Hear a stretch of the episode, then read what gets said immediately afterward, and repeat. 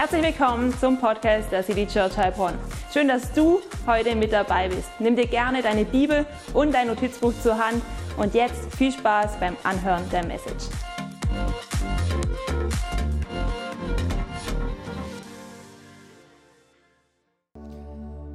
Hey ihr Lieben, so gut euch zu sehen, so gut, dass ihr euch aufgemacht habt hier in die Hafenstraße. Und ich freue mich tatsächlich auf den vierten Teil unserer Serie. Hey, wir haben eigentlich gedacht, es gibt nur drei Teile, aber nein, es gibt einen vierten Teil und uns liegt noch etwas auf dem Herzen für diese Serie. Und zwar glaube ich tatsächlich, dass wenn wir uns mit diesem Thema beschäftigen, mit dem Thema Fülle und Finanzen, dann kann Gott etwas in uns freibrechen. Er kann tatsächlich unsere Beziehung zu ihm ganz neu zum Aufblühen bringen. Und ich glaube, dass er uns neu darauf hinweisen möchte, worauf es ankommt. Nämlich, dass wir die Möglichkeit haben, täglich mit Gott zu connecten und dass das, was wirklich wichtig ist, dass wir uns in den Bau von Gottes Reich hineingeben.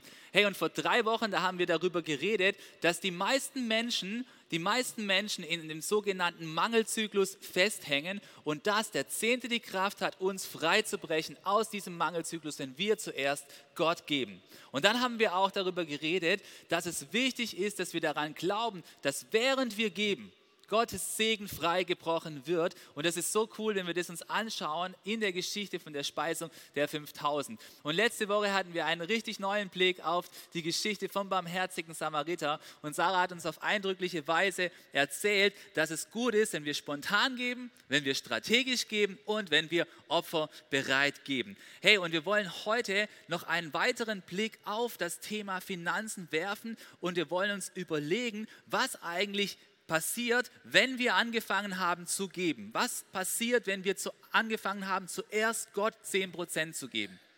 Hey, ich glaube, das nächste, was du tun solltest, ist das, was jeder gute Schwabe tut, oder? Oder was die Deutschen im Allgemeinen tun. Ich glaube, wenn du 10% an Gott gegeben hast, dann ist es schlau und weise und gut, wenn du 10% sparst, oder? Ich glaube, es ist gut, wenn du dann einen ganzen Anteil von dem, was Gott dir anvertraut hast, nutzt, um zu sparen, weil das tut jeder weise Verwalter. Aber dann, dann bleiben ja noch 80 Prozent übrig. 80 Prozent von dem Geld, das wirst du nicht ins Reich Gottes geben per, äh, per Standardeinstellung. Du wirst es nicht sparen, sondern es bleibt bei dir und du wirst es gebrauchen. Hey, und ich habe eine Frage für dich. Glaubst du, dass Jesus dir etwas zu sagen hat, wie du mit diesen 80 Prozent weiser umgehen kannst? Glaubst du, dass Jesus dazu etwas zu sagen hat? Oder glaubst du, dass Jesus jemand ist, der einfach nur dein Retter ist ja? Und der sich für die himmlische Sache kümmern soll? Oder ist Jesus tatsächlich jemand, der auch dein Lehrer ist und der für alle Lebensbereiche dir etwas zu sagen hat und der für alle Lebensbereiche dir etwas sagen kann, was dich mehr zum Aufblühen bringen wird?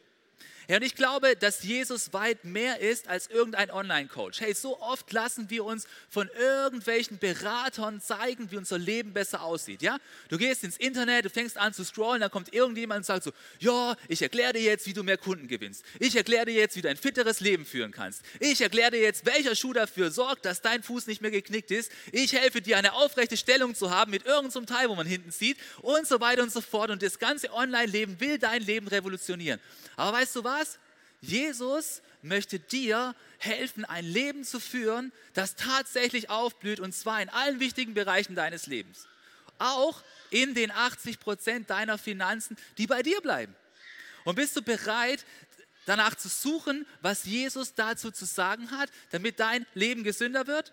Hey, ich möchte dir gerne ein paar Dinge vorlesen, die Jesus tatsächlich über das Thema Geld und Finanzen gesagt hat. Und wir haben da hinten ein richtig super Technikteam und lass uns denen mal einen Applaus geben, weil die brauche ich jetzt. Die müssen jetzt richtig reaktionsfreudig sein. Jawohl, jawohl, genau. Richtig gut. So, also, jetzt, jetzt wird es richtig Hammer mit dem Klicken heute. Jetzt pass auf. Jetzt pass auf, hier der erste Vers, den Jesus gesagt hat zum, zum Thema Finanzen, es kommen noch ein paar. Und er sprach zu ihnen, seht zu und hütet euch vor aller Habgier, denn niemand lebt davon, dass er viele Güter hat. Hey, aber ich freue mich auf mein nächstes Amazon-Paket, oder? Freust du dich nicht auch auf dein nächstes Amazon-Paket? Aber Jesus sagt, hey, hüte dich vor aller Habgier, denn niemand lebt davon, dass er mehr Amazon-Pakete bekommt, ja? Hey, was hat Jesus noch gesagt? Lass uns mal schauen. Jesus hat noch Folgendes gesagt. Deshalb sage ich euch, macht euch keine Sorgen um das, was ihr an Essen und Trinken und zum Leben und an Kleidung für euren Körper braucht. ist das Leben nicht wichtiger als die Nahrung und ist der Körper nicht wichtiger als die Kleidung? Ja, aber vielleicht machst du dir genau darüber Sorgen. Gott, wie soll ich meine monatliche Rate abbezahlen? Gott, wie soll ich das alles hinkriegen? Gott, da ist schon wieder was kaputt gegangen. Ich mache mir genau darüber Sorgen. Aber Gott sagt uns, hey, mach dir keine Sorgen darüber, sondern vertraue Gott, lade deine Sorgen bei Gott ab. Das hat Jesus gesagt, zu deinen 80 Prozent, die bei dir hoffentlich verbleiben. Und weißt du, was Jesus noch gesagt hat? Er hat Folgendes gesagt. Er redet in einem Gleichnis, vom Seemann und es kommen verschiedene Dinge, die den Samen nicht aufblühen lassen. Und hier heißt es, doch dann gewinnen die Sorgen dieser Welt und die Verlockungen des Reichtums und andere Begierden Raum und ersticken das Wort und es bleibt ohne Frucht. Hey, was Jesus hier sagt, ist, dass die Verlockung des Reichtums und die Sorgen dieser Welt, alles, was mit diesen 80 Prozent und dem Materiellen zu tun hat, nicht das, was du in die Church hineingibst, nicht das, was du jemand anders gibst aus Großzügigkeit, sondern das, wo du dir Sorgen machst über das Deinige, ob das reicht, dass das dazu führen kann, dass der Same, den Gott in dein Herz gesät hat, dass der nicht mehr aufgeht, dass der keine Frucht bringt, weil du so damit beschäftigt bist mit diesem Materiellen. Aber denken wir nicht manchmal in Wirklichkeit, es wäre doch cool, ein bisschen mehr Reichtum zu haben, oder? Also ganz ehrlich, wäre doch cool. Also wenn ich nicht in 85 Quadratmeter wohnen würde, sondern 110, das wäre doch cool, oder? Also, doch, es wäre eigentlich cool. Aber du machst dir Sorgen, wie das dann geht mit der Rate und so weiter, oder? Hey, und er sagt, hey, lasst uns diese Sorgen nicht uns, unsere Denke bestimmen, ja? Und weißt du, was Jesus noch gesagt hat? Jesus hat noch Folgendes gesagt. Er geht ein Kamel durch ein Nadelöhr, als dass ein Reicher ins Reich Gottes kommt. Hey, und wenn du alle diese Verse zusammennimmst, die ich dir jetzt gerade so einer nach dem anderen runter gelesen habe, was ist dann der rote Faden? Was ist der rote Faden von diesen Versen, wo Jesus allemal darüber redet, über das Geld, über den Materialismus, über deine Beziehung zu den Dingen, die bei dir bleiben? Was ist da der rote Faden? Du, ich glaube, da gibt es einen roten Faden.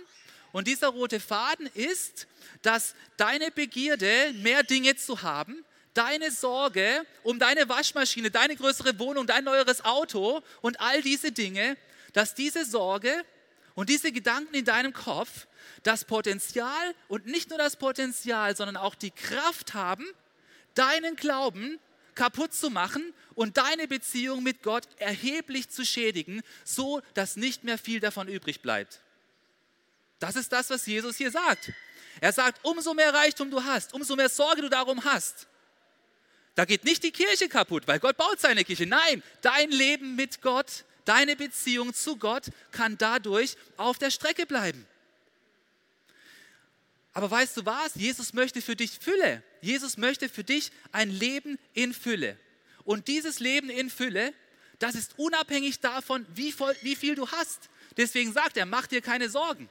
Mach dir keine Sorgen.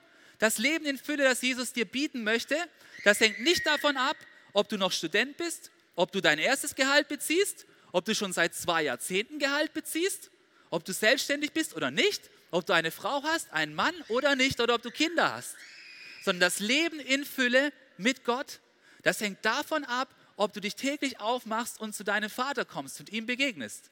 Weil Fülle empfängst du dann, wenn du Gott begegnest und dich nicht von all diesen Dingen, von denen wir gerade gelesen haben, von diesen Sorgen, genau davon ablenken lässt. Die Fülle in Gott, die findest du jederzeit in der Gegenwart Gottes. Und ich weiß nicht, wie es dir geht, aber bei mir kommt immer wieder so die Versuchung, dass man auf die Idee kommt, sich einzubilden, dass man eigentlich nicht zu den Reichen gehört, sondern ich bilde mir ein, ich gehöre zu den armen Menschen. Ich gehöre zu den Underdogs. Ich gehöre nicht zu denen, die richtig reich sind. Reich, das ist vielleicht der Dieter Schwarz, aber sonst ist es niemand. Und dann überlegt man sich so, wie bin ich groß geworden, ja? Und dann überlege ich mir so und denke so, naja, also wir sind zwar mit meinen Eltern in Urlaub gefahren, aber ganz ehrlich, ich war mit meinen Eltern nie in einem Hotel. Das höchste der Gefühle, es war immer eine Ferienwohnung. Ja, so, oh Mann, bin ich ein armer Lump, das gibt's nicht. Ja, ey, ich hatte als, als Schüler, da hatte ich nicht immer Markenkleidung, ich hatte manchmal gebrauchte Kleidung. Mann, was für ein Gedisse, bin ich ein armer Kerl, oder? Ich bin, ich bin so richtig unter, unter widrigen Bedingungen groß geworden. Wir waren, wir waren kaum mal auswärts essen, immer nur daheim essen, ja? Also ich bin definitiv so ein richtiger Armer. Ich bin, ich bin einer von denen, wo sich doch Sorgen machen dürfen, oder? Ja, aber was reden wir uns nicht alles ein, oder? Was reden wir uns nicht alles ein, als ob es uns so schlecht gehen würde, ja? Ich sage nicht, dass es jedem hier gut geht, materiell gesehen, aber ich sage, dass den allermeisten von uns gut geht. Wenn wir uns mit dem Rest der Welt vergleichen, gehören wir zu den Top 5 Prozent. Wir sind nicht die Armen. Wir sind nicht die Armen, sondern wir sind diejenigen, die in der Gefahr sind, dass wir durch immer mehr Sorgen und immer mehr haben wollen, von unserer Beziehung zu Gott ganz erheblich einbüßen und dass unsere Beziehung zu Gott dadurch kaputt geht. Und ich möchte heute ein paar Gedanken mit dir teilen, wo ich glaube, dass die sehr, sehr wichtig sind. Weil ich glaube, wenn es um gutes Verwalten geht, es fängt damit an, du gibst zuerst in Gottes Reich und du sparst, aber es hört damit nicht auf, sondern du kannst immer noch ein kaputtes Leben im Bereich Finanzen haben, wenn du nicht verstehst, wie du mit deinem persönlichen so umgehst, wie Jesus das gerne hätte. Weil ob du es glaubst oder nicht, diese 80 Prozent, das ist nicht eine Sache von, ich mache mit meinem Geld, was ich will. Ja, von denen gibt es genügend. Such dein Glück da. Ich empfehle dir, mach es so, wie Jesus dir sagt. Dann wirst du wirkliches Glück finden. Nicht so, wie der Online-Coach es dir sagt. Denn ich habe heute auf dem Herzen, mit dir über zwei Evangelien zu reden. Es gibt nur ein wahres Evangelium, aber es gibt viele falsche Evangelien, die in dieser Welt kursieren. Und ich, hab, äh, ein, und ich möchte mit dir einen Gedankengang teilen aus einem Buch, das ich nur jedem sehr empfehlen kann, der des Englischen mächtig ist. Es ist leider noch nicht auf Deutsch übersetzt. Es heißt The Ruthless Elimination of Hurry von John Mark Cormer. Und es geht darum, dass uns die ganze Sorge über das Materielle unsere Beziehung mit Gott kaputt machen kann, unter anderem. Und lass uns überlegen, was das Evangelium von Jesus eigentlich sagt. Was sagt uns das Evangelium von Jesus? Ja, und das Leitklicker ist richtig gut drauf heute. Das Evangelium von Jesus, es sagt, wenn du, wenn, wenn du Jesus glaubst und ihm nachfolgst, Glauben und Nachfolgen, das sind zwei Dinge, ja, dann führt das zu einem erfüllten Leben, oder? Das glaubt jeder Christ. Wenn du an Jesus glaubst, dann empfängst du Vergebung der Sünden. Wenn du ihm nachfolgst, auf seinem Weg gehst, dann führt das zu einem erfüllten Leben. Ganz egal, ob du schon eine Frau hast oder nicht, ob du Single bist, verheiratet oder wie hoch dein Einkommen ist. Dein Leben wird erfüllt sein, weil du Gottes Gegenwart finden kannst. Ja? Jetzt gibt es aber ein Evangelium, das in der heutigen Zeit mit erheblicher Vehemenz und allen Mitteln und einem milliardengroßen Budget vorangetrieben wird das, das benutzt wird, um uns zu missionieren und das uns täglich tausendfach erreicht. Und das ist das sogenannte Shopping-Evangelium. Ja? Was sagt das Shopping-Evangelium? Das Shopping-Evangelium sagt, umso mehr Dinge du hast, umso glücklicher wirst du. Das Shopping-Evangelium, es erreicht uns jeden Tag durch unzählige Werbebotschaften. Und es sagt uns, hey, hol dir doch das neue Kleid. Du kannst unmöglich auf die nächste Feier mit dem gleichen Kleid wiederkommen. Hol dir dieses Kleid und du wirst richtig glücklich werden. Oder hol dir das neue Paar Schuhe. Hey, es ist die Winterseason, hat angebrochen. Du brauchst einen Schuh aus dieser, aus dieser Season. Oder schließ doch eine neue Mitgliedschaft ab bei einer neuen Bio-Subscription, wo zu dir nach Hause ein Karton geliefert wird mit ganz gesundem Essen. Das wird dein Leben revolutionieren. Dann wirst du richtig glücklich sein, ja? Oder hol dir doch das neue Auto, das hat Massagesitz und automatischen Abstand halten. Auf der Autobahn brauchst du gar nichts mehr machen. Wenn du das hast, dann werden deine Fernreisen so richtig entspannt verlaufen und das Glück wird in dein Leben hineinfließen. Oder wie wäre es mit dem neuesten App-gesteuerten Backapparat, das Brot so macht wie im 19. Jahrhundert. Es schmeckt einfach viel besser. Du brauchst es. Wenn der bei dir zu Hause ist, dann wirst du glücklich werden. Oder hol dir die Quadratmeter Wohnung mehr. Du wirst sehen, wenn du endlich dein Arbeitszimmer hast, dann wirst du Zeit haben, Gott zu begegnen in diesem neuen Arbeitszimmer. Da wirst du dann Ruhe finden. Weil so wie es jetzt ist, kann es nicht funktionieren. Und ganz wichtig, die neuesten Stylo-Möbel, ja? Niemand sonst darf die haben, nur du. Wenn jemand reinkommt und sagt, dass er die gleichen Möbel hat, dann hast du verloren, ja? Und jedes Mal kommt diese Botschaft neu in dein Leben hier hinein und du denkst, hey, wenn ich noch ein bisschen mehr habe, wenn das nächste Paketchen angekommen ist, dann wird, wird mein Leben so richtig rund sein. Dann ist voll alles richtig gut organisiert. Und weißt du was, ein französischer Soziologe, der hat eine interessante Beobachtung gemacht. Der hat sich Gedanken darüber gemacht, wie sich die europäische Gesellschaft entwickelt. Und wir reden ja von einem christlichen Abendland, das so langsam an Verschwinden ist. Und viele denken, dass das christliche Abendland durch den Atheismus ersetzt wurde, also durch den Glauben, dass niemand mehr an Gott glaubt. Aber weißt du, was dieser Soziologe gesagt hat? Er hat Folgendes gesagt in der westlichen Welt wurde die christliche Kultur nicht durch Atheismus ersetzt, sondern durch Shopping. Ja, tatsächlich. Das hat, sich ein, das hat ein Soziologe so beobachtet. An, an der Stelle, wo du früher an Gott geglaubt hast, wo du früher deine Beziehung mit Gott kultiviert hast, da sind die Leute am Feiertag stärker in Amazon an als, als an jedem anderen Tag unterwegs und überlegen sich, wie ihr Glück durch das nächste Shopping-Event reinkommen kann in ihr Leben. Ja, wir beziehen sogar unsere Identität durch das Einkaufen von Dingen. Hey, guck mal, diese Jacke, da steht Levi's drauf. Wenn ich eine Levi's-Jacke anhabe, dann bin ich richtig cool. Wenn ich die vom C&A habe, dann muss ich mich verstecken, ja? Ihr lacht. Geh mal in eine Schule und guck mal, was da passiert. Da passiert genau das. Ey, nur wenn du die angesagten Markenklamotten hast, ganz egal, ob die in Bangladesch von irgendwelchen Frauen, die nicht mal einen Mindestlohn bekommen, zusammengenäht wurden, dann bist du angesagt.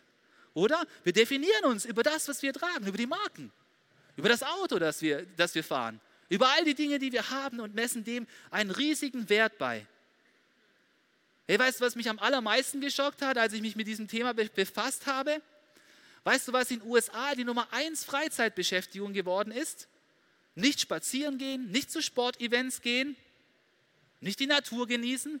Weißt du, was in den USA die Nummer 1 Freizeitbeschäftigung ist? In den USA ist die Nummer 1 Freizeitbeschäftigung shoppen gehen. Ich gehe shoppen. Das ist jetzt eine Freizeitbeschäftigung geworden. Stell dir das mal vor, vor 100 Jahren. Nein, aber heute sagen wir, ich fahre nach München, um zu, ja nicht um dort die Stadt anzuschauen, um zu shoppen. Ich fahre nach Stuttgart, um zu shoppen. Weil dann kann ich mich mit ganz vielen Werbebotschaften eindecken und dann werde ich voller Entspannung und Erfüllung zurückgekommen sein, wenn ich dann meine neue Markenklamotte über mich gelegt habe. Jetzt wirklich? Jetzt wirklich? Ist Shopping jetzt tatsächlich die neue Freizeitbeschäftigung geworden? Also ich finde es tatsächlich abstrus. Und Shoppen hat tatsächlich den Platz einer Religion eingenommen, beziehungsweise den Platz von unserem persönlichen Glauben. Und weißt du, was der neue Tempel ist? Amazon ist der neue Tempel. Der Doppelklick, klack, klack, ist das neue Ritual und hat unsere alten Rituale ersetzt. Und weißt du, wer die neuen Priester sind? Und, und, und die neuen Pastoren von diesem Glauben? Ja, das sind die ganzen Lifestyle-Blogger und die Influencer auf Instagram. Die sagen dir, was cool ist und die verabreichen dir, was du jetzt shoppen darfst. Und da können wir uns doch mal fragen, sind wir von diesem Evangelium nicht auch ganz erheblich betroffen, immer wieder, Tag für Tag? Weißt du, ich glaube, das ist eine Realität, dass wir von diesem Shopping-Evangelium missioniert werden auf aggressivste Art und Weise.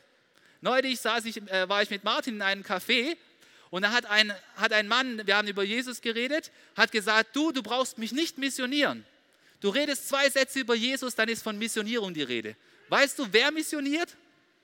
Missionieren tun all diejenigen, die dir unbedingt was verkaufen wollen.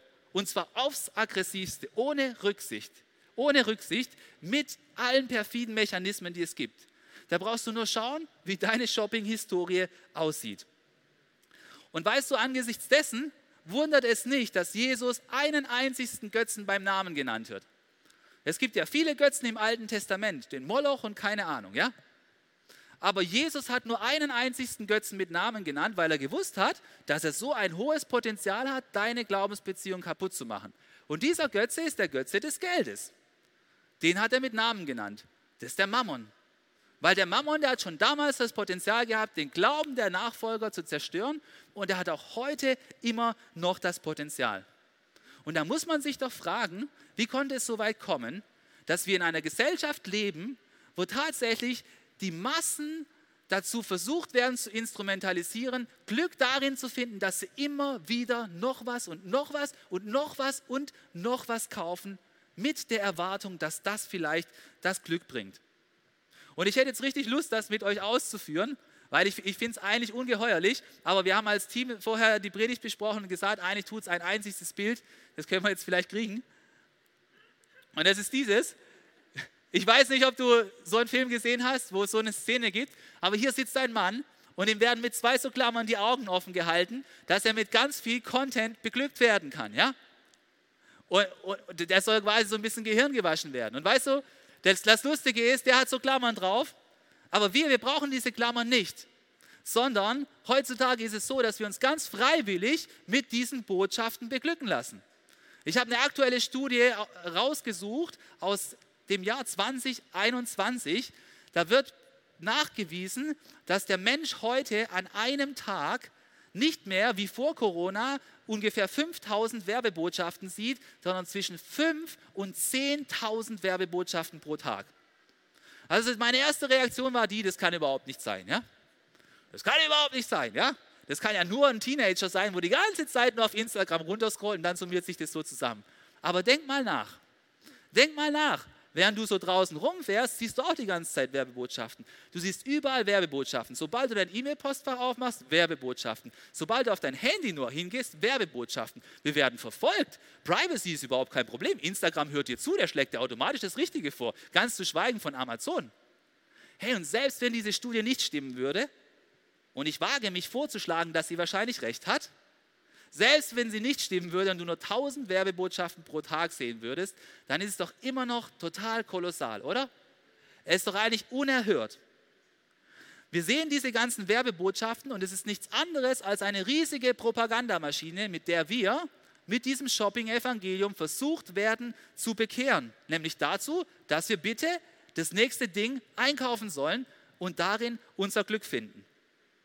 Und weißt du, was das Schlimme daran ist? Es geht nicht mehr darum, dass du einen Nutzen haben sollst, sondern es geht bei jeder Werbung, und, und darauf kannst du mal achten, es geht bei jeder Werbung darauf, dass dich das Produkt glücklich machen soll. Das Produkt soll dir nicht mehr einen Nutzen bieten, sondern das Produkt macht dich glücklich. Und deswegen ist es auch ein Evangelium, weil es ein Religionsersatz ist. Weil dir immer suggeriert wird, es wird dir immer vorgeschlagen, wenn du das nächste Ding hast, dann kommt das Glück endlich in dein Leben rein. Kommt es aber leider nicht.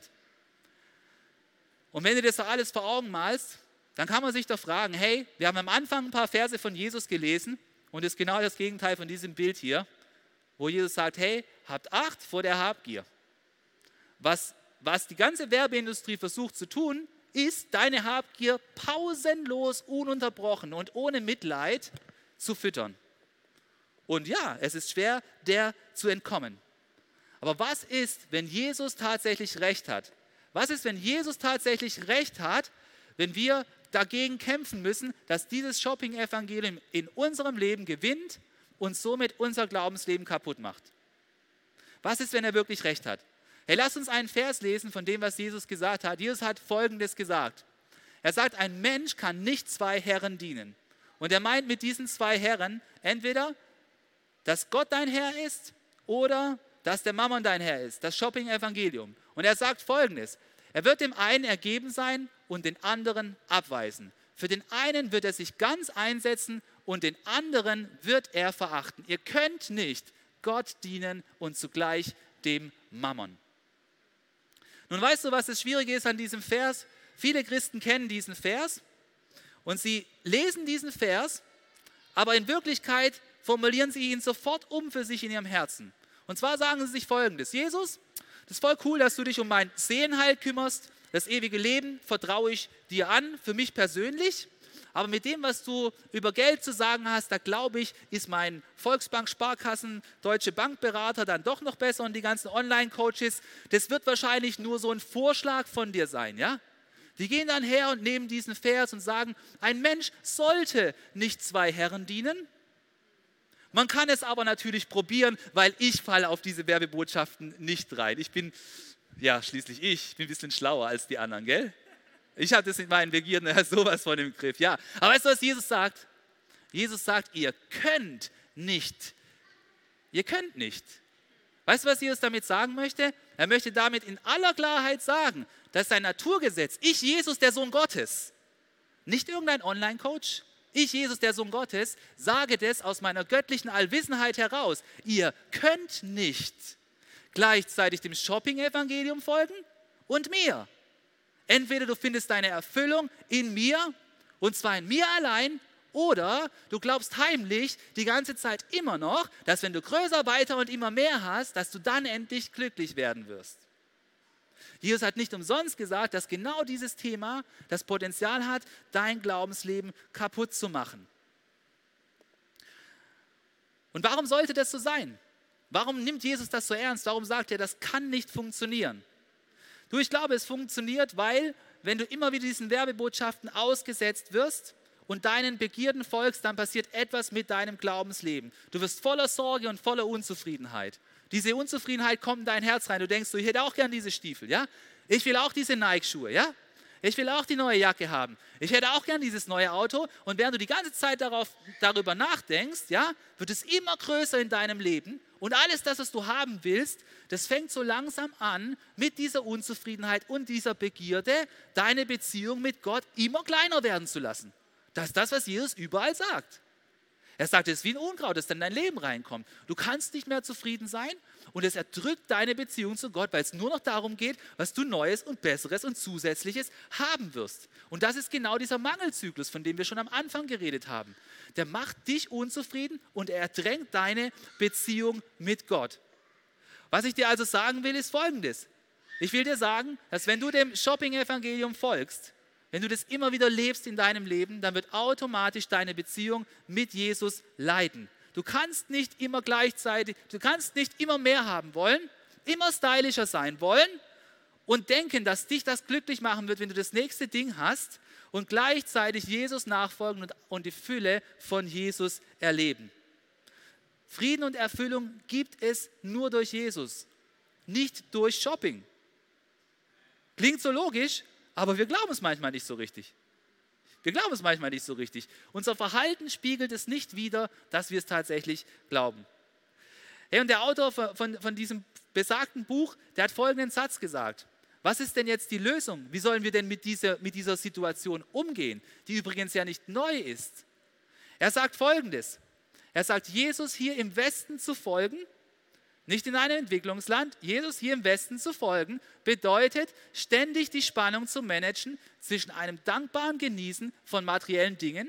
Hey, jeder von uns hat Dinge, die er bereits genießen kann, oder? Wer ist alles im Auto da, das noch TÜV hat? Ja, danke Gott für dein Auto, oder? Hey, jawohl, Mann. Hey, wir können wir es genießen, ja? Und einem Lebensstil der Einfachheit.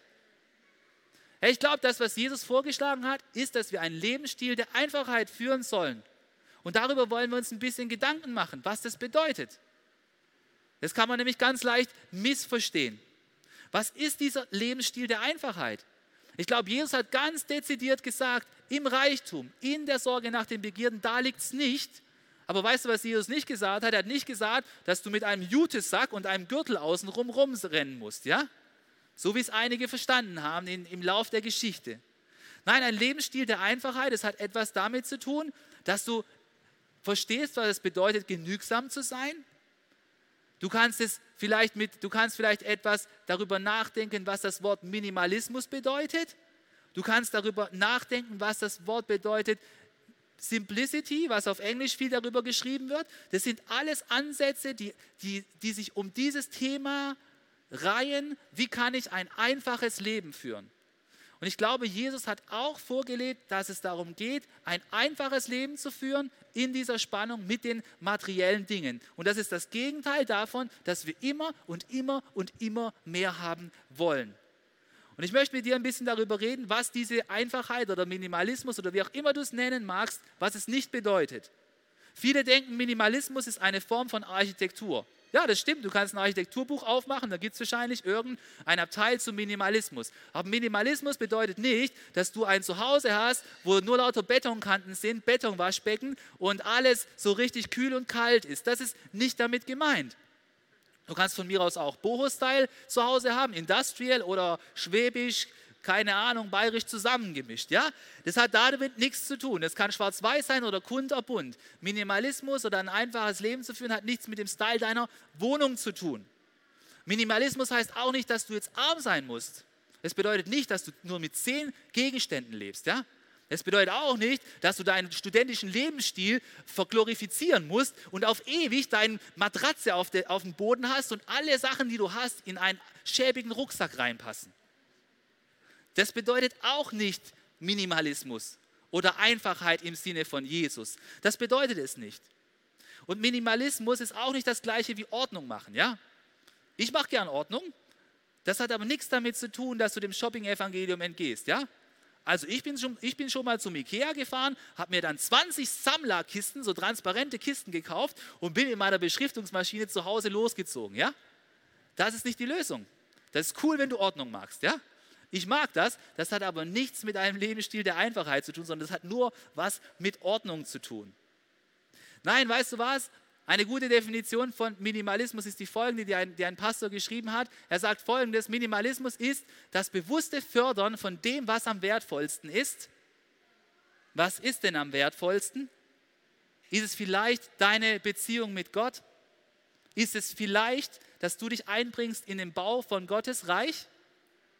Und das bewusste Entfernen von allem, was uns davon ablenkt. Was ist der Sinn vom Shopping-Evangelium?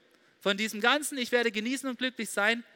Hey, das ist nicht, dass irgendwas davon, wenn du es für sich nimmst, falsch ist. Nein, das ist die perfide Strategie von unserem Feind, dich abzulenken. Durch die ganze Vielzahl an Optionen, wo du denkst, dass dich das gleich glücklich machen wird. Ja?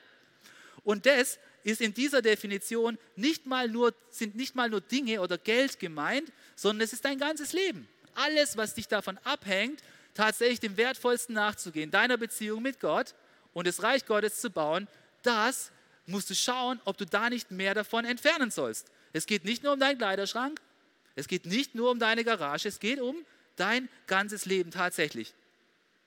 Und weißt du, ich finde es so erhellend, wenn wir darüber nachdenken, wie Jesus tatsächlich in Bezug auf Materielles gelebt hat. Viele denken, der, ja, Jesus, der war, der war genauso unterwegs wie so ein Student mit so einem Rucksackle, ja mit so einer Isomatte hinten drauf. Und mit der ist er dann durch drei Jahre durch die, durch, durchs Land gezogen. Okay, dann lass uns mal ein bisschen gucken. Lass uns tatsächlich schauen in der Bibel, was haben wir für Hinweise? Wie waren denn die materiellen Rahmenbedingungen von Jesus? Ich glaube, Jesus hat es sehr bewusst gelebt. Er hat bewusst nicht ein Extrem gewählt. Er war nicht Johannes der Täufer, und war mit Heuschrecken unterwegs und so, und so einem Mantel von irgendwelchen Viehfällen oder irgendwas. Nein, Jesus hat diese Spannung ausgehalten, das zu genießen, was Gott schenkt, ohne in den Reichtum abzudriften, ohne auch den Kontakt zu irgendwelchen reichen Leuten aber auch total zu vermeiden. Nein, Jesus hat genau in der Mitte gelebt. Wenn du reinliest in die Bibel, dann wirst du sehen, dass Jesus zum Beispiel seinen Dienst hat finanzieren lassen. Da steht drin, dass viele reiche Frauen den Dienst von Jesus mitfinanziert hat. Das bedeutet, der hat kein Problem damit gehabt, mit denen in Kontakt zu sein. Der hat kein Problem damit gehabt, von denen Gelder zu bekommen. Das hat Jesus getan. Jesus, unser Vorbild, ja? Er hat auch wahrscheinlich so viel Geld gehabt für seinen Dienst, dass er jemanden gebraucht hat, den er dafür eingesetzt hat, dass er sein Budget verwaltet. Und er wollte das nicht alles in seiner Tasche verwalten müssen. Nein, er hat einen Budgetverwalter gehabt. Und Jesus war sich auch nicht zu schade, an großen Festen teilzunehmen, auch mitunter bei reichen Leuten, sodass einige Menschen über ihn gesagt haben, ja, du bist ja ein Schlemmer und Säufer. Nein, Jesus war Teil von diesen Festen. Er war ein Teil, er hat mitten im Leben gestanden. Und Jesus ist auch nicht alleine durch die Gegend gezogen, sondern mit einem ganzen Team. Da hätte ja auch einer kommen können und sagen, ah, Jesus, das ist alles ein bisschen teuer, dein Rumziehen, ja? Da, da, da, kommen so hohe Hotelkosten auf dich zu und die ganzen Essenskosten. Wenn du da mit deinem ganzen Team unterwegs bist, das ist Verschwendung, da könnten wir einsparen. Ja? Du, es reicht doch, wenn du zu diesem nächsten Event alleine gehst und noch den Petrus mitnimmst, oder? Nein. Jesus war mit seinem ganzen Team unterwegs. Da war immer ein, eine, eine materielle Dimension dabei. Und selbst wenn du ganz ans Ende hingehst, als Jesus gestorben ist, du erinnerst dich, dann gab es diese römischen Soldaten, die das Kleid von Jesus genommen haben und die haben nicht gedacht, wow, das Kleid, das muffelt ja, komm, schmeiß mal in Müll oder das Kleid, das muffelt, das zum Verbrennen. Nein, die haben gesehen, ey, das Kleid, wo Jesus hat, das ist richtig gut gemacht, aus einem einzigen Stück, komm, wir werden darüber losen, wer dieses Kleid bekommt. Das heißt, ich nehme mal an, jemand wollte dieses Kleid noch anziehen. Also Jesus hat irgendetwas Gutes zum Anziehen gehabt. Das war Jesus. Jesus hat in dieser Spannung gelebt. Er hat ein Leben der Einfachheit gelebt aber das bedeutet nicht, dass er da wie so ein Askese rumgelaufen ist. Nein, er hat diese Spannung gelebt. Und wisst ihr, was ganz wichtig ist? Ganz wichtig ist, Jesus ist ja nicht so rumgelaufen. Hey, Jesus hat immer ein Smile gehabt, oder? Jesus hat immer, ich bin sicher, dass Jesus mehr gelacht hat als ich. Ja? Jesus hat immer gelacht, er hat einen Lebensstil der Einfachheit gelebt und er war trotzdem zufrieden. Und ich glaube, das ist genau der Challenge, mit dem wir zu kämpfen haben, dass wir zufrieden sind, während wir diesen Lebensstil der Einfachheit leben. Und ich glaube, deswegen ist dieser Satz so wichtig. Ja, wir wollen nochmal diesen Keysatz gerne lesen. Jesus hier im Westen zu folgen bedeutet, die Spannung zu managen zwischen einem dankbaren Genießen von materiellen Dingen und einem Lebensstil der Einfachheit. Du musst diese Spannung managen. Das bedeutet nicht, dass du nichts haben kannst, aber du musst aufpassen, dass du von dem, was dich täglich öfters erreicht, ja, manch einer denkt ja, boah, die City Church, die sind voll abgedreht, die posten viermal in der Woche was auf Instagram und dieser Telegram-Channel, den muss ich gleich mal muten, ey. Weißt du eigentlich, wie viele Werbebotschaften du pro Tag abkriegst? Jetzt frage ich dich mal, was ist stärker in deinem Leben vertreten? In der Kommunikation? Das Shopping-Evangelium oder das Evangelium von Jesus? Ja?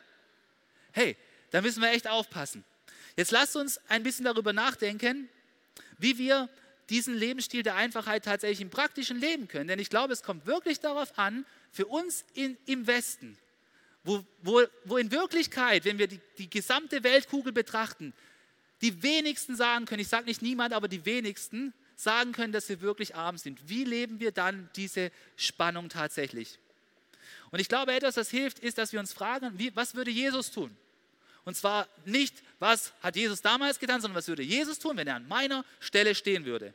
Wenn er ich wäre mit 41 Jahren oder wenn er du wäre mit 30 Jahren. Was würde Jesus tun, wenn er du wäre, Single, Frau und 29? Was würde Jesus an deiner Stelle tun, wenn er dein Geschlecht hätte, wenn er dein Alter hätte und wenn er heute im Hier und Jetzt leben würde? Weißt du, ich glaube, es ist total wichtig, dass wir wirklich realisieren, dass dieses Shopping-Evangelium bei jedem von uns immer wieder versucht, Fuß zu fassen. Und jeder von uns steht immer wieder auf der Falle, dass wir daran doch glauben, dass wir es nicht zugeben, dass es bei uns keine Rolle spielt. Ich, wenn ich es in meinem Leben beobachte, dann ist es auch so. Als ich fertig studiert habe, da fängst du an, über dein Budget nachzudenken und wie du mit deinem Budget umgehst. Und ich glaube, dass echt es key ist, dass du anfängst, um dein Geld zu verwalten, dass du zuerst Gott gibst. Darauf liegt der erste große Segen. Und dass du lernst zu sparen. Und wenn du anfängst, dein eigenes Leben aufzubauen, dann werden am Anfang einige Dinge kommen, die musst du natürlich erledigen. Und gerade deswegen ist wichtig, dass du da nach guten Prinzipien vorgehst. Aber wie oft ist es dann, dass wir doch glauben, dass wir Glück aus dem nächsten Ding, was wir kaufen können, beziehen können? Dann denke ich so, wow, wenn ich dieses neue Auto habe, dann wird es cool sein, ja? Und wie lange dauert dieses Glück dann meistens an? Ja, wie lange dauert dieses Glück, wenn du dein neues iPhone bekommen hast, ja? Frag mal jemanden, der sein neues iPhone eine Woche hat wie, wie, wie der Glückindex runtergegangen ist, ja? Ey, wir denken, hey, wenn ich diese neuen Earpods habe, ja, diese coolen Kopfhörer, ey, oh, dann wird mein Leben revolutioniert, dann wird es glücklich sein, ja? Ey, ich habe es auch öfters gedacht, wenn ich das habe, dann wird es richtig cool, ja? Habe ich gedacht, wenn ich meinen Grill habe, dann wird es richtig cool, dann kann ich richtig gastfreundlich sein. Es hängt nicht von deinem Grill ab, ja? Oder hey, was gerade voll krass ist, ja, wenn ich meinen höhenverstellbaren Schreibtisch habe, dann werden, hey, ich sag's euch, durch Corona gehen, gehen alle Bandscheibenprobleme verloren, weil alle haben jetzt einen höhenverstellbaren Schreibtisch. Ganz Deutschland wird jetzt heil.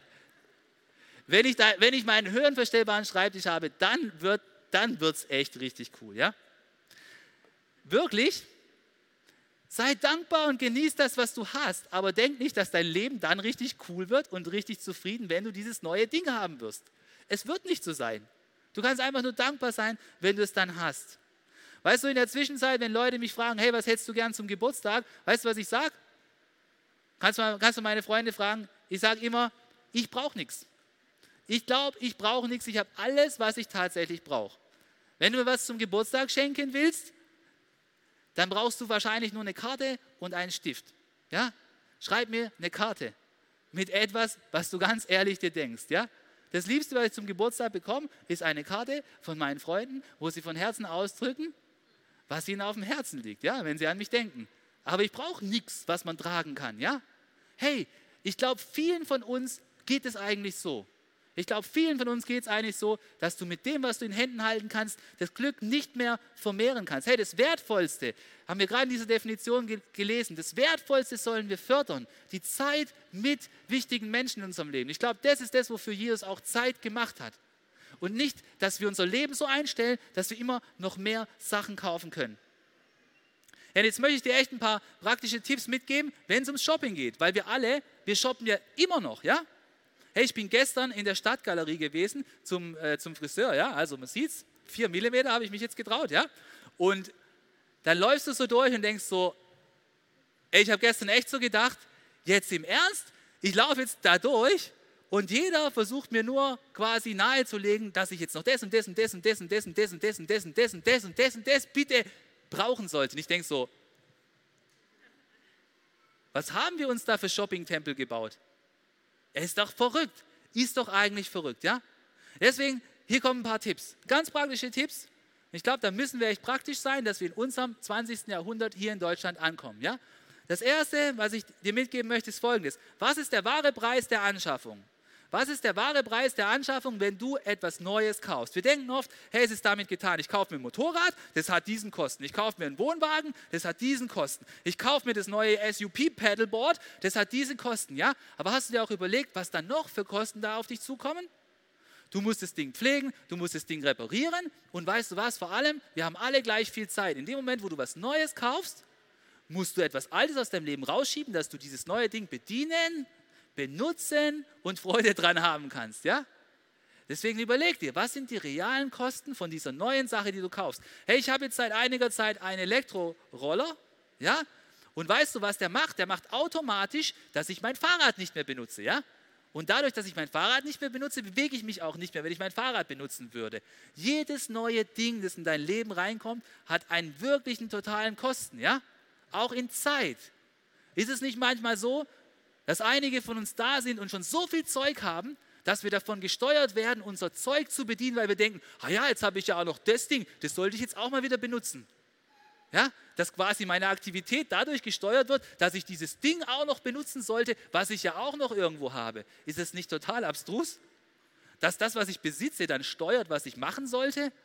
Hey, das ist ein Signal, dass wir vielleicht zu viele Dinge haben. Deswegen frag dich, bringt das Ding, was du jetzt kaufen willst, bringt es dich tatsächlich näher zu dem, was wichtig ist, oder tut es das nicht?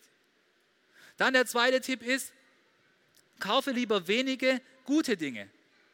Hey, wenn, ich mich, wenn ich mir überlege, mit was Jesus mitgemacht hätte und mit was nicht, hey, ich glaube ganz sicher, dass es mal einen neuen Himmel und eine neue Erde geben wird.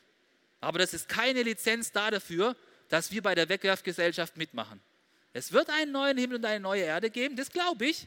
Jesus muss diese Erde mal nicht reparieren, sondern die Bibel sagt, es wird einen neuen Himmel, neue Erde geben. Aber das heißt nicht, dass wir bei aller Umweltverschmutzung mitmachen sollen und dass wir noch lauter Wegwerfzeug kaufen. Aber wie rennen wir oftmals zu den Läden, wo die Halbwertzeit von den Sachen so kurz ist, dass wir uns eigentlich schämen müssten? Wo alles nur noch auf einer Mülldeponie ist, wo alles aus Plastik ist und alles nur noch abbricht und kaputt ist. Und dann kaufen wir halt was Neues weil es ist ja jetzt so billig. Ich glaube, Jesus hätte da nicht mitgemacht. Ganz ehrlich.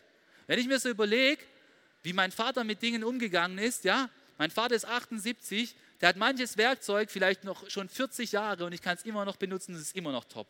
Dann kauft ihr doch einmal was Gescheites.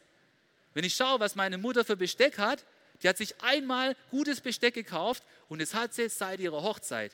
Hey, was denken wir heute? Wir kaufen einen Schrott, schmeißen ihn weg, ersetzen ihn durch den nächsten Schrott. Ich frage mich, ob Jesus da mitgemacht hätte. Ich frage mich, ob Jesus nicht wertschätzender mit den Dingen umgegangen wäre.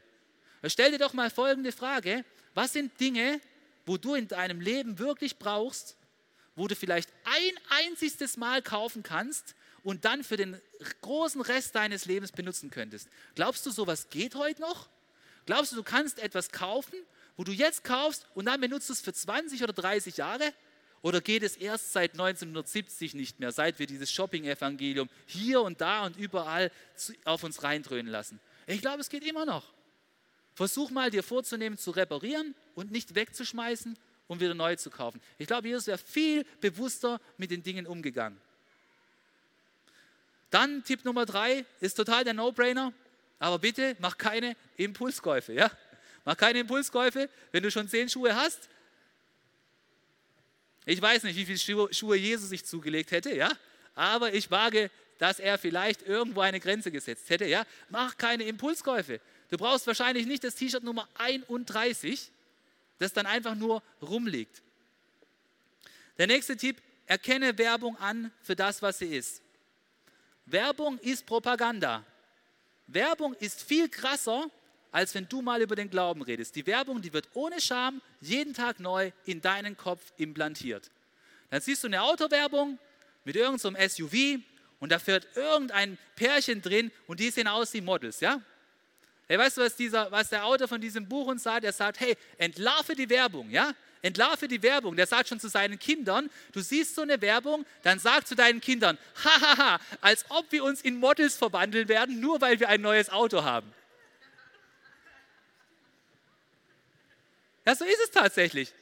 Als ob du dich in eine Diva verwandeln wirst, bloß weil du ein Magnum-Eis in der Hand hast. Werbung ist Propaganda. Versuchen dich zu manipulieren. Das nächste ist, fördere eine tiefe Wertschätzung für die einfachen Dinge des Lebens. Ich glaube, Jesus war im Hier und Jetzt. Jesus war nicht in Hurry. Jesus war nicht dauernd in der Eile. Die richtig wichtigen Dinge im Leben, die brauchen keine seltenen Erden und befinden sich in deiner Tasche. Ja? Ich meine jetzt ein Handy. Ja? Die, die, wichtig, die richtig wichtigen Dinge im Leben, die kosten meistens nicht viel. Genieß doch den Sonnenuntergang. Genieß doch, wenn die Sonne aufgeht. Genieß doch die Tasse Kaffee mit deiner Frau oder deinen Freunden. Hab richtig gute Unterhaltungen. Was braucht es dazu? Dazu brauchst du nicht das nächste Ding, was Geld kostet. Jetzt pass auf, jetzt sage ich noch einen richtig coolen Tipp. Den, den finde ich wirklich richtig gut vom Gedankengang her. Achtung, Lerne Dinge zu genießen, die du nicht besitzt. Wie findest du das? Lerne Dinge zu genießen, die du nicht besitzt. Wir haben voll auf das Ding, nein, ich brauche mein eigenes. Ich brauche mein eigenes, nur wenn es mir gehört, dann ist es richtig cool. Ja? Hey, lerne Dinge zu besitzen, lerne Dinge zu genießen, die du nicht besitzt. Hey, was kannst du denn genießen, was du nicht besitzt? Hey, ich bin so dankbar für unseren neuen Church Space und 100 Meter davon entfernt ist so ein kleiner Park der ist nicht im besten Zustand, aber er hat ein paar Parkbänke, du kannst drauf sitzen. Diese Bank gehört nicht mir, dieser Park gehört nicht mir, aber weißt du was? Ich genieße diesen Park, der gehört der Stadt und ich kann dort immer wieder mittags Mittag essen. Lerne Dinge zu genießen, die du nicht, die du nicht besitzt. Manch einer denkt immer, erst wenn mein Garten fertig ist und meine Hecke geschnitten ist mit einer Akkuheckenschere, dort der Gasgrill drauf ist, der automatische Rasenmäher rumfährt und die Dinger ausfahren, die den Rasen automatisch besprengen, dann werde ich erst glücklich sein können in einem grünen Umfeld. Hey, come on, mach das alles, ist cool. Aber versprich dir nicht davon, dass dann endlich das Glück in dein Leben kommt. Genieß den Moment, aber lerne auch Dinge zu genießen, die nicht dir gehören. Dann natürlich unser Kleiderschrank, ja? Wie kannst du mit deinem Kleiderschrank einen Lebensstil der Einfachheit leben? Ich glaube, viele von uns, wenn sie ihren Kleiderschrank aufmachen, hey, ich habe heute Morgen diese Jacke gesucht, ganz ehrlich.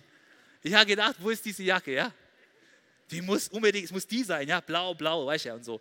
Ähm, hey, ich habe die Jacke nicht gefunden. Ich habe zu Kolumba gesagt, ey, wie viele Jacken habe ich eigentlich? Muss das echt sein, ja?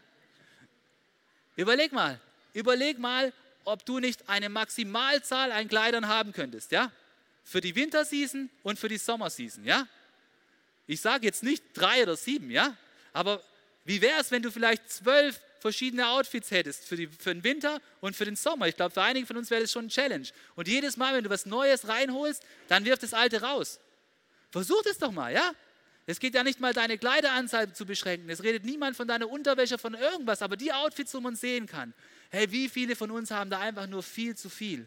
Hey, lass uns doch einfach abgeben, wenn was Neues reinkommt, wieder rausgeben. Ja? Wenn du nicht weißt, wohin damit, hey, wir sind in einem coolen Netzwerk von Kirchen. In der Kirche im Silcher Forum, da gibt es ein Lädle, für gebrauchte Kleidung, wo das an die Leute weitergeht, die es brauchen. Das geht nicht in irgendeinen Sack und nach Polen es werden Lappen draus gemacht oder irgendwas du in irgendeiner Doku gesehen hast. Nein, es kommt direkt zu den Leuten, die es brauchen können. Ja? lasst uns in unserem Kleiderschrank einen Lebensstil der Einfachheit führen. Ich glaube, Jesus, er hätte nicht 50 oder mehr T-Shirts gehabt. Er hätte auch nicht 33 Paar Schuhe gehabt, oder? Oder doch? Also ich glaube nicht. Ja, und hier ist mein, mein letzter Tipp, den ich echt cool finde. Und zwar, wie wäre es, wenn du bei deinen, Einsch bei, bei deinen Anschaffungen tatsächlich deine Freunde mit einbeziehen würdest? Wie wäre es, wenn dann, wenn du eine große Anschaffung hast, wo eine Summe überschritten wird, wenn du einfach zu deinem guten Freund hingehst, zu deiner guten Freundin hingehst und sie fragst, hey, denkst du, dass es echt eine coole Idee ist, diese Anschaffung zu machen? Stell dir vor, wenn du über 1000 Euro ausgibst, du fragst einfach mal kurz nach, denkst du, dass ich das wirklich brauche, dass das dran ist, für mich zu kaufen? Ich glaube, da kannst du so cooles Feedback kriegen. Du kannst natürlich auch hergehen und sagen, hey, mit meinem Geld mache ich, was ich will. Bei mir hat garantiert niemand was reinzureden, ja?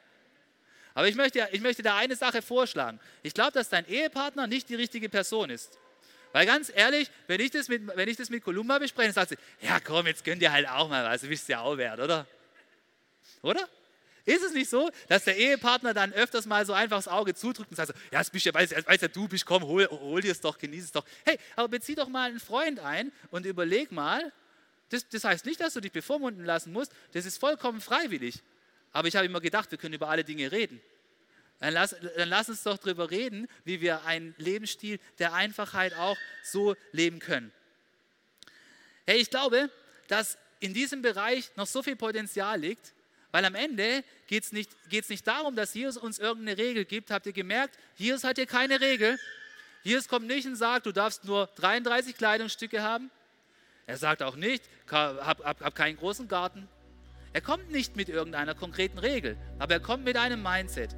Er kommt mit einem Mindset und sagt, hey, trachte zuerst nach dem Reich Gottes, ja, dann sei weise und lass dich nicht durch den Materialismus gefangen nehmen, weil im Materialismus findest du halt dein Glück nicht. Nein, Jesus hier im Westen zu folgen, das bedeutet ständig diese Spannung zu managen, dankbar zu sein für das, was du hast.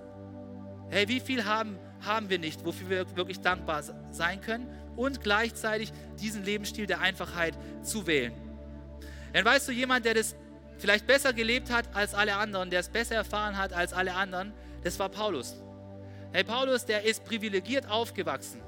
Der ist in der Elite aufgewachsen der damaligen Zeit. Er konnte mehrere Sprachen sprechen, er ist gereist, er kannte alles. Ich glaube, er wusste die Etikette, er wusste tatsächlich, wie es geht. Aber Paulus hat auch Verfolgung erlitten und er hat auch erlitten, was es bedeutet, fast nichts zu haben. Und er schreibt uns in Philippa 4 die folgenden Verse. Er sagt, ich weiß, was es heißt, sich einschränken zu müssen. Er hat gewusst, was es bedeutet, in Einfachheit zu leben. Und ich weiß, wie es ist, wenn alles im Überfluss zur Verfügung steht. Come on, bei den meisten von uns steht der Überfluss zur Verfügung. Mit allem bin ich voll und ganz vertraut, satt zu sein und zu hungern, Überfluss zu haben und Entbehrungen zu ertragen. Nichts ist mir unmöglich. Nichts ist mir unmöglich, weil der, der bei mir ist, mich stark macht. Hey, was meint Paulus da damit in allererster Linie? Er meint da damit, dass wir den Lebensstil der Einfachheit leben können, weil Jesus mit uns ist. Egal, ob wir viel haben oder ob wir wenig haben, unser Glück finden wir in Jesus, in unserer Beziehung mit Jesus. Und ich wünsche mir für jeden Einzelnen von uns, dass wir auch täglich Jesus begegnen und in ihm diese Erfüllung finden, diesen Überfluss. Weil da draußen im Shopping werden wir ihn nicht finden.